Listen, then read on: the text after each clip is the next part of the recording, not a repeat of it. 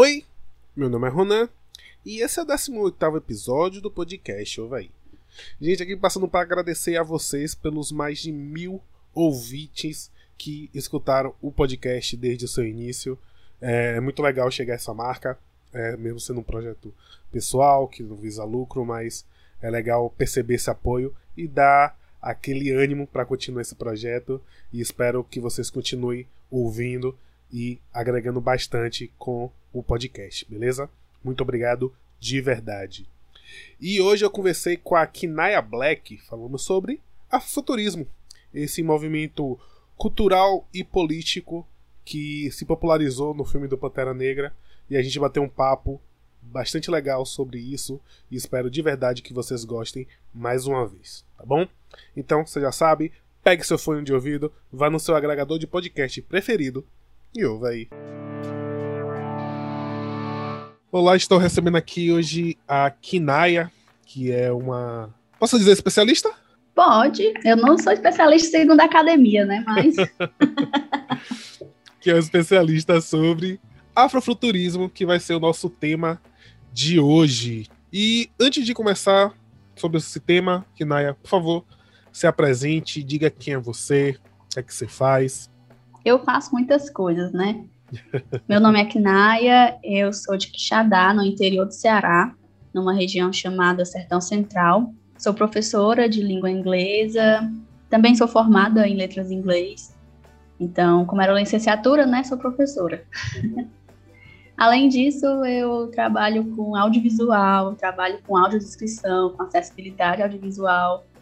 E além disso, escrevo tenho dois livros publicados e também tenho uma antologia junto com a Kitembo. E pesquiso afrofuturismo desde 2017, que foi o tema também do meu, da minha conclusão de curso de graduação. Eu trabalhei Kindred da Octavia Butler.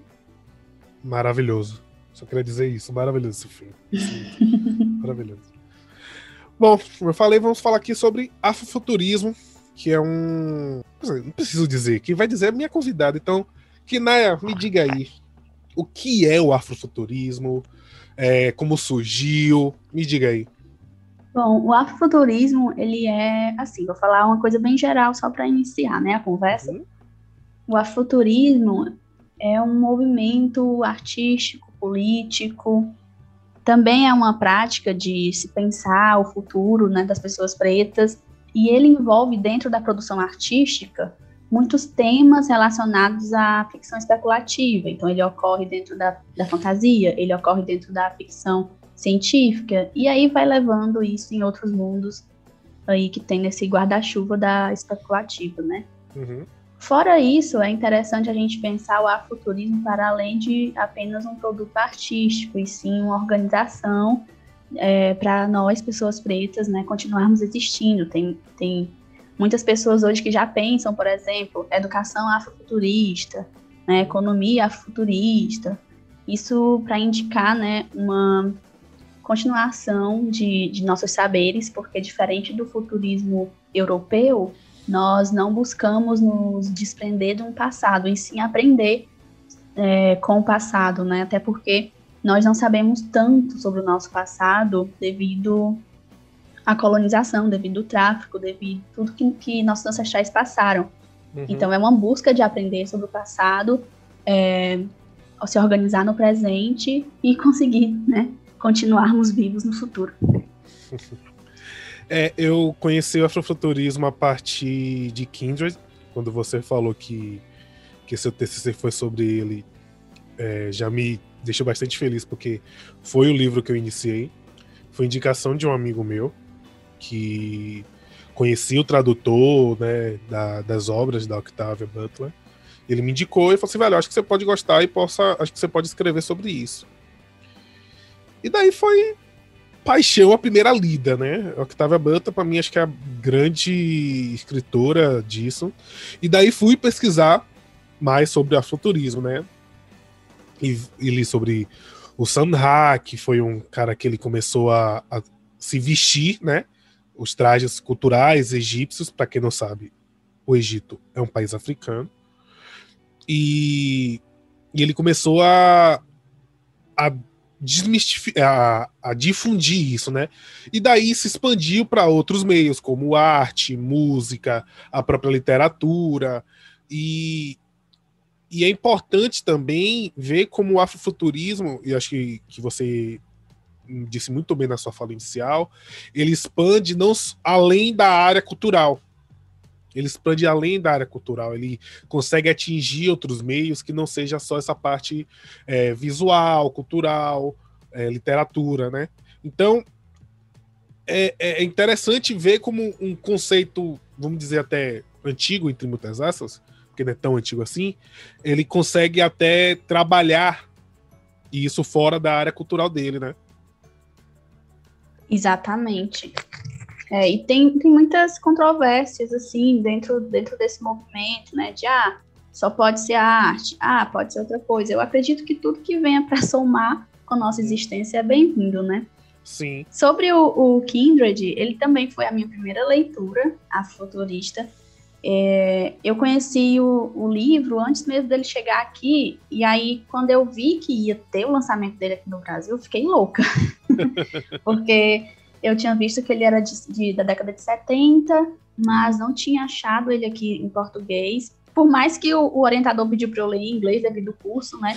Eu queria ler em português, até mesmo para talvez trabalhar tradução e tal, porque eu gosto bastante dessa área. Mas nesse caso, eu pesquisei dentro do, do Kindred. Na verdade, eu fiz uma análise da Dana e da. Como é que eu posso dizer? É, subalternidade. Eu, eu falei sobre subalternidade da mulher negra no período escravocrata. Então, eu juntei a função e trouxe alguns dados sobre é, a questão feminina, na questão da mulher, na verdade, é, no período escravocrata. Uhum. E para isso eu tive que estudar futurismo, né? Porque o livro se trata também de viagem no tempo, mas uma viagem no tempo que a gente não, não nunca tinha visto assim, de certa forma, né? A gente é tão acostumado com algo divertido e tal, e o livro é altamente pesado. Mas sobre essa questão do afrofuturismo vir como além da arte, eu tenho como algo importantíssimo para se pensar a organização de uma comunidade preta, uhum. principalmente aqui dentro do Brasil, dentro da cultura brasileira, colocando aspas nisso, né? Uhum. Ou cultura afro-brasileira, como a gente queira chamar, porque nós temos um déficit muito grande Agora eu vou falar um pouco aqui do, de onde eu estou, que é no caso do Ceará. Uhum. Aqui no Ceará, nós temos um slogan que se chama Terra da Luz. Não sei se você conhece aqui, mas essa questão da Terra da Luz não é pelo fato de que ser calor, sol, praia, mas é pela uma questão de embranquecimento muito forte que nós temos aqui no Ceará. Uhum. Né? Nós não nos consideramos, por exemplo, afro-cearenses. Isso é um conceito até que eu debato com alguns grupos aqui é, de pretos do Ceará que a gente está se organizando, porque nós precisamos saber da história do negro no Ceará. Sim. E é muito difícil pegar essa, essa história, esses recortes, sabe? Porque nós tivemos esse slogan de Terra da Luz, é primeiro estado a abolir, abolir a escravização e tal, porém não, não, nós sabemos que abolir a escravização não é tão exatamente como os livros dizem. Né? Exatamente. Né? Então, essa, o afuturismo aqui, para a gente, a gente tem construído, quando eu digo a gente, eu falo de mim, falo do meu companheiro, dos meus amigos, de outras pessoas que pesquisam afuturismo aqui no Ceará e que estão ativamente pensando formas de trazer o afuturismo para a comunidade como uma ferramenta, né, de aprender do passado, de organização do presente, de pensar o futuro, né, de tecnologias ancestrais, enfim, muitas coisas porque nós precisamos resgatar, nós sentimos essa falta, sabe? Uhum. De, de pensar o negro no Ceará, como se deu isso. É uma uhum. coisa muito, muito daqui. E eu gosto dessa questão de trazer o afrofuturismo para cada lugar. Por exemplo, aqui nós temos essa questão da, das narrativas negras, né? Que não são visibilizadas. Na verdade, são apagadas da, das narrativas oficiais. Sim. É, não sei, no Sul já tem outra forma de pensar a identidade negra, né? Então, eu acho que quando a gente perspectiva o afuturismo, a gente se apodera disso como uma ferramenta mesmo de transformação social. É, eu acho que, que faz todo sentido, né? Porque o afuturismo ele, ele coloca o negro no centro de tudo isso e eu acho que não tem momento melhor para se pensar e se trabalhar dentro disso, né? E é interessante também pensar como o próprio conceito do afrofuturismo é algo extremamente atemporal. O negro está no centro da maioria da criação do, né, do, do Brasil. O Brasil nasce dentro né, do regime escravocrata e cresce dentro disso. Então, eu acho que o afrofuturismo, acho que ele vem para poder trazer de fato essa, vamos dizer, entre muitas aspas, né, é uma redenção para o povo preto dentro da história do Brasil.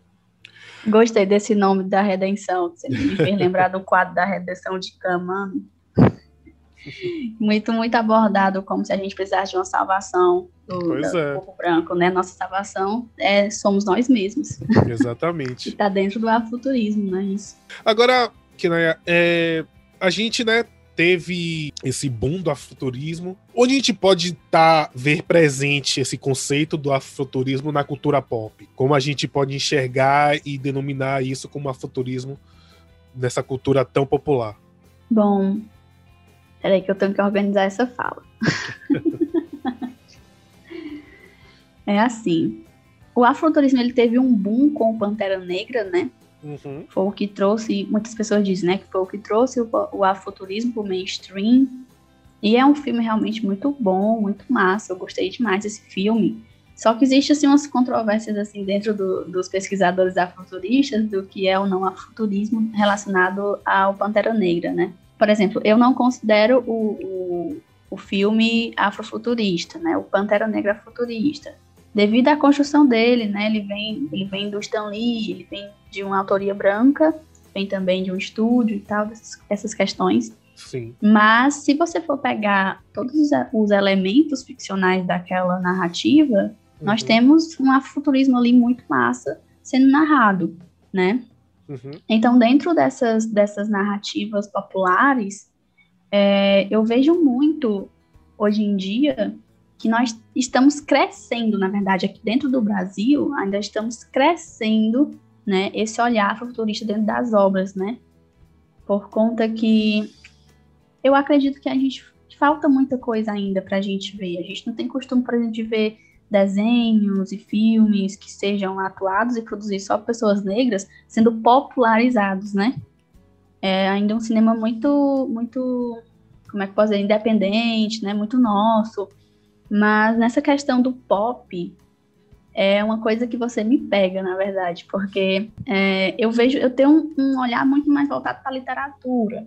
Uhum. Né? Então, dentro da literatura, a gente tem é, livros que estão, tipo, em alta, como no caso do da Kitembo. A Kitembo faz, faz literatura futurista voltada para jovens. E tem uma produção, tem uma produção literária futurista no Brasil voltada para a juventude, Agora a gente tem que, que dar um empurrãozinho para isso, né? Se tornar cada vez mais visível, não é invisível, mas acessível, sabe? Que mais jovens conheçam essas literaturas.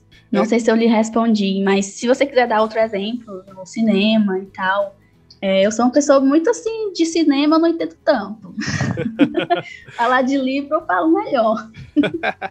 eu acho que a própria a, o Pantera Negra, de fato, foi o grande, o grande boom e que trouxe ao mainstream o conceito do afroturismo. Acho que até depois que o filme foi lançado foi se, se comentando o que era o afrofuturismo, como estaria, isso estava presente no filme do, do Pantera Negra. Porém, como você me falou, é um conceito que vem criado a partir do Stan Lee, né, um escritor branco, e de um estúdio altamente, majoritariamente branco, mas eu consigo ver também é, presente em outras áreas, né, como a música. Tem uma cantora chamada Xânia França, e o conceito. Ah, eu já dela... ia dizer, amo, amo, amo. o conceito da, da Xânia França é voltado para o futurismo. A parte visual, a parte das músicas, tem tudo esse conceito, né? E o importante também é, é perceber, como na sua fala, que o afrofuturismo não necessariamente é porque você tem um protagonismo negro e você tem uma história voltada né, de ficção científica, não quer dizer que é afrofuturismo. Isso não é o afrofuturismo. Com certeza. É quando você tem uma produção unicamente negra, voltado para os negros, criado e produzido por negros. Então, e criando toda essa é, a história de que foi a diáspora africana dentro do, do conceito do afrofuturismo. É legal, interessante ver e se perceber dentro disso. A gente falou muito do Octavia, e você falou né, que é o, seu, é o seu lugar de preferência, que é a, a literatura. Quando eu li Octavia, velho, e eu não li só o Kindred, eu li outros livros dela que foram lançados aqui no Brasil. E, cara, não tem como não não sentir um afago pelo é que ela escreve. Apesar de alguns serem bastante pesados, o Kindred mesmo, para mim, é um livro muito visual, muito visceral. Ela, ela é muito imaginativo, né? As cenas. Demais, demais, demais. Parece que você tá dentro da leitura e é. E se fosse pelo menos assim uma cena massa, adoraria ficar morando pra sempre ali. Mas é muito pesado. Não, é pesado demais, demais. Então, a gente. Jogando nisso, eu acho interessante ver como, de novo, o afuturismo ele não, ele não tá presente só na parte de literatura e não só na parte de cinema, mas também em outras áreas da cultura pop.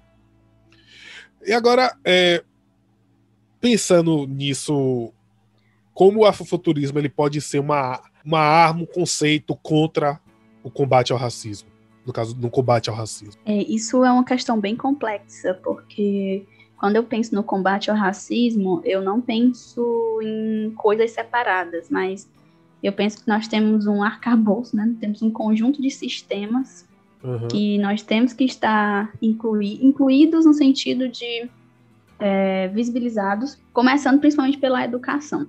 Eu fico pensando muito, a escola é, é um dos primeiros contatos que nós temos, é, ainda criança, creche, a escola, onde se trabalha apenas com a escravidão, né, com o crédito escravocrata, com questão de Princesa Isabel, Libertadora, Rainha, Rainha Daenerys. Quebradora de correntes. E, é, quebradora de correntes, sabe? E apaga que existem heróis, que existiram e existem heróis negros, né, ao longo da história do Brasil. Então, quando eu penso no combate ao racismo, eu penso muito na educação, e na escola, na escolarização. Por que, que o primeiro contato que eu tenho é no lugar que vai me dar saber, mas o saber que ele me dá sobre o meu povo é só sofrimento, saca? Então, eu acredito que o afuturismo ele deve estar em todos esses sistemas, né? No sistema educacional principalmente, porque é muito o, o sistema educacional, né, a escola bota muita coisa na nossa cabeça, gente. Uhum. Né? Não só o que a gente aprende em casa, Claro que eu, como professora, não sou responsável por 100% da educação do seu filho, mas eu, como professora, tenho um, um, um, o dever de dar a ele outras opções, outras visões sobre pessoas que não são iguais a mim, sabe? Sim. Sobre a população negra, sobre a população indígena, sabe? E, e, cara, dia 19 de abril desse ano, eu tava eu fui ao, ao, mercado e aí passou um monte de criança vestida de, de indígena. Pleno 2021, cara. Isso é muito doido. Eu, e eu só vendo, só passando, só passando as criancinhas voltando da escola.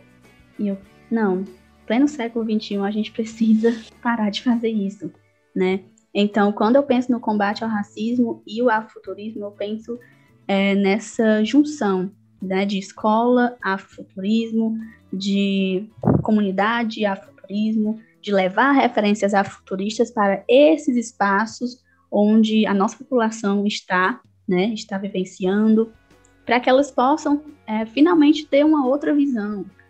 Quando eu levei em 2018 ou foi 2019, eu voltei para a escola onde eu estudei. Voltei uhum. como uma palestrante. Uhum. E aí eu falei sobre, sobre afuturismo, eu falei alguns filmes e alguns livros também. E nesse, nesse dia, desde esse dia, muitas, muitas pessoas, assim, os jovens, né, ficaram tão vislumbrados que eles, eles ficam, ei, eu achei aquele filme que tu passou e gostei tanto, agora eu mandei para outra fulana assistir, não sei o quê. E assim eles vão chegando a mais e mais pessoas, sabe? Então eu acredito que não, não é nesse ocupa tudo exatamente, mas é uma questão de visibilidade, né? De estarmos presentes ali não só como como algo algo relacionado a sofrimento, algo relacionado a coisa ruim. Então, eles precisam nos ver. Eles precisam ver os heróis negros que nós temos aqui no Brasil e pelo mundo afora, porque o afuturismo é um, um conceito quando você falou de de outras obras de outros países, eu fiquei pensando, né? O afuturismo é um conceito que ele é tão plural que ele vai se chegando né, em cada lugar e, e, se adaptando àquele lugar. Se você pega uma obra futurista brasileira e pega uma obra futurista nos Estados Unidos, tem elementos, inspirações, ancestralidades diferentes ali. Né? Então, o combate ao racismo, acho que o afuturismo é, é o caminho para tudo, na verdade, né? O combate ao racismo, ele, ele precisa estar presente no afuturismo. Acho que o afuturismo por si só já é uma ferramenta de combate ao racismo quando ele coloca que nós estamos no centro. Quando ele tira o ser branco do centro e coloca nós, a nossa história, nós contando as nossas próprias histórias, nossa voz, né? É, é interessante ver também, que você falou na, no conceito de da visibilidade aos heróis nacionais, né? Dentro do, do conceito de educação. São poucos que a gente possa dizer que estão presentes na cultura, né, na história brasileira. E ainda assim vai sobrar, né? Porque a gente assim, fala muito do conceito de herói que a gente tem, né? Porque a gente tem Tiradentes, mas Tiradentes não foi o herói da independência. Temos outros mártires que lutaram na, né, nas revoltas, Sabinada, uhum. dos alfaiates, mas o Tiradentes foi a criação do herói nacional. Tem um feriado em nome de Tiradentes. Mas pouco se fala de Zumbi, Luiz Gama. Exatamente. Aqui no Ceará a gente tem o Dragão do Mar. Uhum. E para muita gente, o Dragão do Mar é um centro é, multicultural, multiesportivo que tem perto do, da Beira-Mar. O Dragão do Mar. E eu adoro esse centro, inclusive. Gosto uhum. demais do, do Instituto Dragão do Mar. Sempre faz muitas atividades legais. Porém, muitas pessoas não sabem que o nome Dragão do Mar vem né, desse, desse cara que lutou muito. E, e, ele é considerado um abolicionista, né? Então, temos muitos heróis que não conhecemos, sabe? Essa altura do campeonato tem muitos heróis que eu não conheço. Uhum. E, e o que é, que é um herói? Às vezes as pessoas muito pensam que o herói é aquela pessoa que usa uma máscara, uma, né? Combate o crime, combate não sei o quê. Vem de outro Mas, planeta. É, vem de outro planeta. Até por que, que a gente precisa de um herói de outro planeta, né? Uhum. Se nós temos tantos aqui. Exatamente. Mas enfim, é, são projetos. Atualmente eu estive em contato com uma escola daqui que ela trabalha justamente com, com um projeto que todo mês eles veem um, um, um herói, digamos assim, né? Negro. E eu achei isso tão fantástico, porque na minha formação eu não tive uma coisa dessa, sabe? Na minha escola não tinha nem a Semana da Consciência Negra, que é que eles aproveitam para achar, chamar a gente coitadinho. Uhum. Desculpa, eu sou bem debochada às vezes. Mas que eles aproveitam para se pintar, né? Acontece, né, gente? Vamos é. fechar os olhos. Mas, assim, eu, eu estudei na escola que nem isso tinha, sabe? Nem Semana da Consciência Negra tinha. E aí, quando eu fui, fiquei adulta, eu já ia para escolas, eu já era convidada para escolas para falar um pouco sobre, né, sobre isso, sobre a identidade negra. No 20, nossa, a gente montou um coletivo aqui no Ceará uma vez, no, no Sertão Central, quer dizer. E aí, nossa, passava o ano inteiro é, a galera nem sem lembrar da gente. Quando chegava em novembro, nossa, cara, era o WhatsApp apitando o tempo todo. Aí vocês podem passar aqui na, no tal, não sei o quê, ah, vocês podem vir aqui na instituição e tal. Depois Só disso... lembro da gente em novembro. E depois disso depois acabou, disso, né? Depois disso eu saí do coletivo. Pois é. E aí eu faço minhas ações durante o ano inteiro, porque nós estamos vivos durante o ano inteiro, né? Uhum.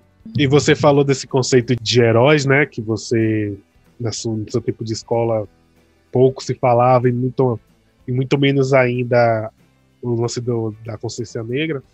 E perceber também isso na, na cultura, né? Nossa. É, recentemente eu estava lendo o segundo volume de Jeremias, que é uma gráfica MSP, que é voltada de um personagem. Quero muito ler, quero muito ler. Ah, super recomendo, de verdade. É, e dá presentear minha namorada com, com esse quadrinho também, que ela pouco lê quadrinho, mas ela leu o primeiro volume, quis muito. Meu Deus, olha, pega os sinais, viu? Pega os sinais, namorado do Ronan. e aí ela chegou e falou assim, velho, isso eu não tinha acesso. E ela não gosta muito da, da turma da Mônica justamente por isso. Porque você tem um conceito de. Um conceito de uma turma que só tem branco. E a pessoa que seria mais perto de ser, ter uma afrodescendência é tido como porco, que é o Cascão. E essa gráfica MSP, né, que é o Jeremias, ele traz personagem negro no centro disso. E a descoberta dele pelo raci do, do racismo e tudo mais. Então, é diferente do que eu lia quando eu era criança. Eu lia sobre Hulk, Superman, Batman. Não fazia ideia do Pantera Negra. Hoje em dia, o Pantera Negra tá Também não fazia aí. ideia do Pantera Negra. Eu descobri o Pantera Negra já na faculdade. Eu descobri Pantera Negra com mais de 25. e eu tenho 30. Pois é. Sabe? pois é. Aí você tem o Super Choque, que é um desenho que traz um super-herói negro que vem dos anos 2000. Aí você Exato, tem o Mario... eu assisti o, o Super Choque. Pois é, aí você tem o Mario Morales, que é um, um Homem-Aranha negro. Então, você tem uma gama que você consegue trabalhar hoje em dia e dar esse protagonismo. De falar para criança no colégio, ó, você não precisa ler só isso, você pode ler alguém que se parece com você. Que você possa se identificar, ter uma identificação maior com isso. Exatamente. Hoje em dia nós temos, né, um acesso maior a essa literatura, a esses filmes, a música, uhum. né? É, e mesmo assim, às vezes a gente vê que as pessoas não vão atrás. É a questão da formação continuada também, né? Sim, Você sim. precisa ter formação continuada. Você é professor, principalmente. Bom, nem fale. Estou na busca aqui da minha. Mas é muito disso, sabe?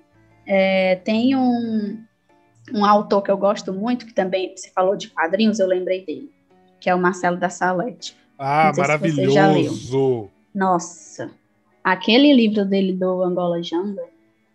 É eu ainda perfeito. não li, mas eu tenho. tá na minha lista de, de, de, desejo de leitura. Rapaz, é muito bom, muito bom, sabe? O meu namorado, ele gosta muito, tem todos os livros dele, aí eu fico só lendo, né? nas horas vagas. E aí eu me apaixonei pela literatura dele, sabe? Uhum. E eu considero o Angola Jungle um livro afrofuturista. Pronto, eu já vou ler amanhã, gente. Agora... Eu tenho para mim ele como livro afrofuturista. Um dia, quem sabe, eu publicar alguma análise. Eu gosto muito de publicar análises uhum. dentro disso, mas eu li isso e para mim é um livro afrofuturista, porque o afrofuturismo ele não é apenas sobre o futuro, né?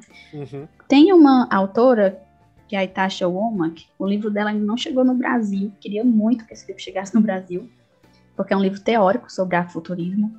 E dentro dele ela, ela delimita né, que não só o futuro, mas às vezes uma revisão do passado também faz parte do afrofuturismo. E é o que o da Salete cria dentro uhum. do Angola Janga, né? Sim. E eu achei incrível, sabe? É uma leitura que eu amo muito, adoro as obras dele, sabe? Adoro demais. E eu tô começando a ler quadrinho agora. Então, foi, já foi uma indicação ótima para mim. Bem-vinda, você nunca mais vai gastar dinheiro com nada. mais nada. Pois é. Eu gosto demais. Fora isso, dentro da música, tem, tem um outro cantor que eu gosto muito. A gente falou da Xênia. Uhum. E eu, eu tenho o Tiago Eunino como um cantor afrofuturista. Não, não sei se você já escutou algo dele. Ainda ele não. tem um álbum que se chama Pedagoginga também. E ele tem, tem algumas músicas que são bem especulativas, sabe? Sobre trocar nossa mão de obra por robô e tal. É bem interessante o, a composição do Thiago Nino. E ele fala sobre a questão de pôr os pés na água, né? E, e pensar em casa. Quando você vai pro mar, você pensa em casa, quando põe os pés na água e tal. E aí eu gosto demais de, dessa, dessa viagem que ele faz entre passado e futuro. Então eu tenho o Thiago Nino como um músico afuturista. Ele uhum. lançou até um álbum recentemente, mais um novo álbum que eu gosto demais. Também fala muito de afeto entre pessoas pretas, uma coisa que a gente precisa também muito, né? Demais, demais. ai, ai. Agora você falou de, do, do Thiago, você falou, né, que no início da sua apresentação que você escreve também. E na cultura brasileira? A gente falou de Xenia, a gente falou do Tiago. Hoje a gente pode ver o afrofuturismo na cultura brasileira. A própria cultura afro-brasileira é afrofuturista. Uhum. Se você pega um, uma produção, não vou falar só literária, mas visual. Existem muitas obras visuais, é, seja colagem, seja fotografia ou, ou ilustração, nós acabamos vendo muitos elementos, por exemplo, do candomblé, uhum. sabe? E o candomblé é uma, uma, é algo muito forte dos nossos ancestrais, né? É uma conexão direta, eu vejo como isso. Então, existem elementos da cultura brasileira que estão totalmente ligados dentro do afuturismo. E se não estiverem, não é nem cultura brasileira, vou falar cultura afro, tá? Uhum. Sim. Então, se eles não estiverem dentro de uma obra futurista, como você vai considerar aquilo futurista? se o afrofuturismo preza por uma, uma, um conhecimento do passado, sabe? Sim. Preza por você nunca abandonar o passado, mas sim aprender com ele. Né? Então, a cultura brasileira, vários elementos da, da, da nossa cultura, do que nossos ancestrais trouxeram para cá, são presentes dentro do afrofuturismo. E eles devem estar presentes dentro do afrofuturismo, né? existe uma, uma como é que eu posso dizer, uma não é uma definição, mas uma comparação que a gente tem com outros países, porque aqui é muito forte isso, né? Aqui nós temos essa questão das religiões de matrizes africanas muito fortes, diferente de outros países, né? Tem galera que fala, ah, mas isso aqui não tem, não tem orixá, então não é afrofuturismo. Agora pronto. É afrofuturismo sim. Agora foi que deu. Né? Por exemplo, eu não sou uma pessoa que eu coloco é, orixás nas, nas minhas, na, nas minhas produções hum. por conta de eu não pertencer a, a terreiro, né? Sim. Então eu prefiro não, não colocar do que estereotipado, que fazer alguma coisa assim. Não é porque você é preto que você vai falar sobre qualquer coisa. Não é porque você é preto que você é do candomblé. É exatamente. Né? Respeito muito, gosto muito de, de ler e conversar com pessoas sobre isso, para aprender mais, porém, não ponho. Mas, em compensação, eu coloco diversos outros elementos da cultura cearense, né, que não deixa de ser cultura brasileira por estar no nosso território. Então, a questão da culinária está muito presente, a questão da culinária, né? É, a questão de, de se encontrar, de, a questão de formar quilombos. No conto da, que eu mandei para a antologia da Quitembo, tem ainda muito esse, esse resgate deles fugirem eu vou contar um pouquinho aqui, não vou contar spoiler. Eu espero que não seja spoiler. É, eles fogem de um lugar e aí eles, eles criam uma certa comunidade como se fosse um quilombo, né? Para que uhum. As autoridades não encontrem eles. Então, esses resgates, né, da nossa cultura, têm que estar implementados dentro das obras afrofuturistas, né? Elementos da cultura, da cultura africana ancestral aqui no Brasil são fundamentais, são um dos pilares, né? Porque o afrofuturismo, ele pode ser denominado como uma produção preta, né? Autoria negra, voltado para pessoas negras, com protagonismo negro e também, né? Implementando a nossa ancestralidade, a nossa identidade, as nossas relações, sabe? Então, se não tiver elementos da cultura afro-brasileira dentro de obras afrofuturistas, é, não tem como ser afrofuturismo, uhum. sabe? Principalmente aqui no Brasil. Pois é. Eu, eu lembro de ter sempre lido... vai ter uma coisa ou outra. É, sempre. Eu lembro de ter lido Deuses de Outro Mundo, se eu não me engano. Não conheço ainda. É Deuses de Outro Mundo ou não? Eu devo estar falando o nome errado. Mas enfim. É um livro que basicamente é, é, é, a mesma forma que você falou. Eles conversam sobre ancestralidade e sobre a figura dos orixás e basicamente conta as histórias dos orixás, né? Falando de Xangô, de Ogum e tudo mais. Uhum. E é um livro extremamente fluido e bom. É muito bom livro, né? E eu vejo muito da cultura afro-brasileira ali, né? A própria Xinha, o próprio Jonga com, com o rap dele e fala sobre isso, sabe? É uma parada que, para mim, conversa diretamente com, com essa cultura, muitas coisas que a gente faz no dia a dia, por exemplo, é a minha avó que trançava meus cabelos, então ela não deixou isso morrer, porque a avó dela exatamente, fazia nela. Exatamente. Isso é nossa cultura e a gente preservar isso também é afrofuturismo. Pois é. E tem um, um, quadrinho, já que você está começando a se viciar em quadrinho, chamado Os Contos dos Orixás, que é um, que foi Sim. escrito justamente pelo Gu Canuto, que é aqui de Salvador, e ele escreve mostrando basicamente os orixás como super-heróis, né? Ele tem um, um, um, mundo totalmente muito bem trabalhado, muito bonito visualmente, e ele faz essa, essa leitura dos orixás, e ficou muito legal, muito bom mesmo. Muito massa. Tem um, um outro quadrinho também que se chama Três Exus. Hum. Não sei se você já viu. Não, vou é, ele é bem curtinho. Eu vou sabe? ficar pobre, gente, comprando tanta coisa. ele, ele é bem legal também, os três Exus. Depois eu, eu te passo. Por favor. Mas é, é, muito disso, muita coisa simples, né? Que a uhum. gente tem, muitos hábitos simples que a gente tem, às vezes a gente não se toca que isso vem de uma geração. Por exemplo, eu não posso ir na casa do, dos meus avós que meu avô me conta alguma história que ele já me contou milhões de vezes da, da juventude dele, mas Sim. eu escuto todas as vezes que eu vou. Com certeza. Sempre é muito bom, né? Então, e até a própria cultura africana memória, tem né? disso, né? De. Exato. O, o, o candomblé, ele é a única religião que eu conheço que não é pautada em livro, né? Não é que nem a cristã com a com Bíblia, certeza. nem o muçulmano com, com, com, Corão, com o Corão. É a, que é da fala. É contado. É, a oralidade do, é muito A oralidade presente, dos, né? dos mais antigos. Kinaya, gostaria de agradecer imensamente pelo papo. Quer deixar suas redes sociais, falar, indicar os seus livros, por favor. O microfone é seu. Nossa, eu que agradeço por esse momento. Adoro falar sobre afrofuturismo. Sempre que quiser, pode chamar aí que a gente conversa. Massa. eu adoro. Mas vou deixar aqui para vocês uma indicação que é o meu último livro que eu lancei, inclusive está em e-book gratuito. Ele foi lançado em edital, tivemos uma distribuição física, mas já esgotou porque foi gratuito, então esgota muito rápido. Mas eu, eu liberei ele em e-book para quem quisesse ler, que fica lá na minha bio ou no site da Ressonância Preta, que se chama Eu Conheço os Homens. Os Homens junto, tá? Com Z. eu Conheço os Homens. É uma literatura que se passa aqui onde eu moro, né? Na, em cidades aqui do Sertão Central Cearense. Se passa no futuro, posso dizer isso também. Então tá lá gratuito na minha bio. Quem quiser é, encontrar depois, pode ir lá no Instagram, é afrofuturista cearense. Bem fácil, né, de achar. Quase não dá é muito, é muito objetivo, né?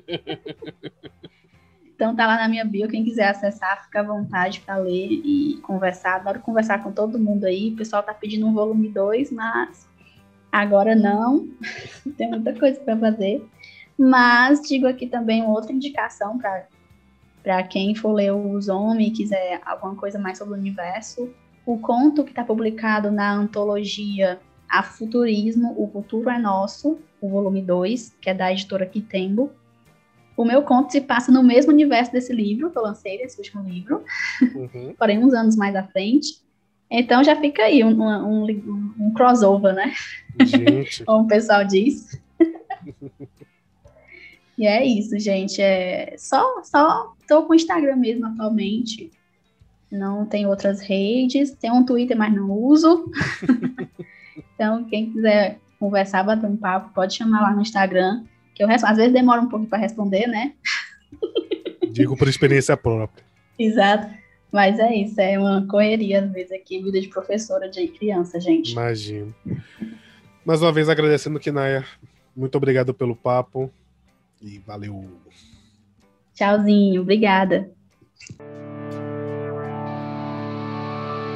Esse foi mais um episódio do Ovaí. Pelas sugestões e críticas, Me procure nas redes sociais no Instagram, arroba RonanCS, e no Facebook, Ronan Carvalho. Tchau!